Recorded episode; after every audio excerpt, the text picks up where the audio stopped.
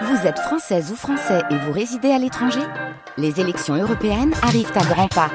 Rendez-vous le dimanche 9 juin pour élire les représentants français au Parlement européen.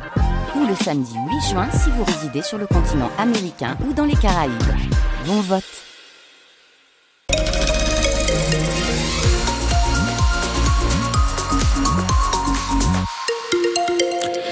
journal présenté par Sophie Morland. Bonsoir Sophie. Bonsoir. Un mot sur les conditions de circulation. Tout va bien sur les routes et autoroutes dans la région et dans notre ciel, c'est du gris. Oui, un temps humide pour cette fin de journée, en particulier dans les Flandres, sur le littoral. Et demain, le ciel restera encore gris avec des averses. Il fait 6 degrés à Béthune, 7 à Valenciennes, Lille ou encore Saint-Omer. La tension semble un peu retomber, porte de Versailles à Paris. Le salon de l'agriculture a ouvert ses portes ce matin, mais avec plusieurs heures de retard et beaucoup de remous. Un dispositif policier important. Emmanuel Macron a été conspué par une partie des agriculteurs et jusqu'en fin de matinée, le pavillon 1, le plus important et le plus populaire avec les animaux, est resté fermé au public. Des tensions qui ont poussé le chef de l'État à improviser une rencontre avec des responsables syndicaux et à faire quelques annonces comme l'installation d'un prix plancher pour protéger les revenus agricoles.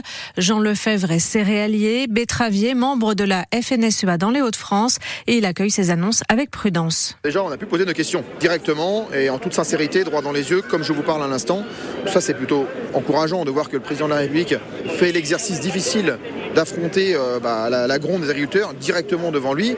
La première question était euh, comment fait-on avec les importations venant d'Ukraine, sachant que mercredi, vous avez accepté des volumes supplémentaires d'importation sur l'Europe La réponse a été claire, c'est euh, oui, nous, nous, avons accepté donc des, volumes, mais ils vont être taxés de façon à ne plus euh, déréguler le marché européen. Maintenant, il ne faut pas non plus qu'ils jouent à la récupération politique en disant regardez, j'ai calmé les agriculteurs. C'est pas tout à fait ce qui s'est passé. Il y a des choses qui sont actées, il y a des choses qui sont en train de travailler, et il y a des choses qu'on en a demandé, on a demandé des précisions que pour l'instant on n'a pas. Et nous serons demain encore au Salon de l'Agriculture avec Pépé et puis matinale spéciale mardi sur France Bleu avec les producteurs de notre région. Il était le papa de Lola, cette adolescente de 12 ans dont le corps avait été retrouvé dans une malle à Paris en octobre 2022. Johan Davier est décédé dans sa commune de Foucreuil près de Béthune. Il avait 49 ans. Depuis le drame, il était retourné vivre dans le Pas-de-Calais. Ses obsèques seront célébrées jeudi prochain. Il sera inhumé à Lillers aux côtés de sa fille. La dépouille de l'opposant russe Alexei Navalny a été remise à sa mère après une semaine d'attente. Le principal détracteur de Vladimir Poutine est mort le 16 février dans une prison dans l'Arctique où il était incarcéré depuis plusieurs semaines. Le soutien de la France à l'Ukraine exprimé euh, dans plusieurs villes hein, aujourd'hui. Oui, deux ans après le déclenchement de l'invasion russe à Lille, un rassemblement a eu lieu ce matin sur un lieu symbolique, le pont de Kharkiv, car les deux villes de Lille et Kharkiv sont jumelées. Autre manifestation en cette fin de journée, place de la République, toujours à Lille.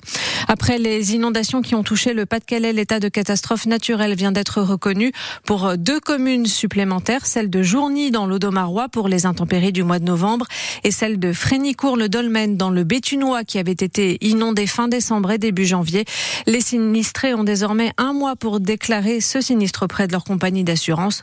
304 communes au total sont reconnues en état de catastrophe naturelle. Et on passe au foot avec deux clubs nordistes qui jouent ce soir en Ligue 2. Dunkerque sera dans une heure sur le terrain de Troyes avec un objectif quitter la zone rouge, objectif partagé par Valenciennes, le dernier qui affronte Rodez.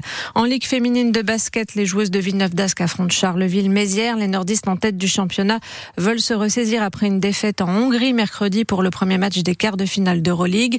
Tout en bas du classement, Saint-Amand à la dernière place joue dans la salle de la Roche-Vendée qui a une petite longueur d'avance. Les deux rencontres débuteront à 20h. Et puis en cyclisme, des inquiétudes pour Florian Sénéchal, le nordiste a chuté cet après-midi dans le final du circuit Et Newsblatt dans les Flandres. Il serait touché à la clavicule.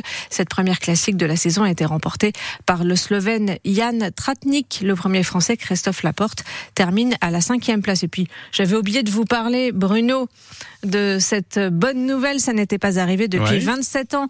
L'équipe de France de tennis de table euh, est qualifiée pour la finale des mondiaux par équipe. Elle affrontera la Chine demain. Ce ne sera pas facile puisque Ah oui. Euh, la Chine a remporté les dix dernières éditions.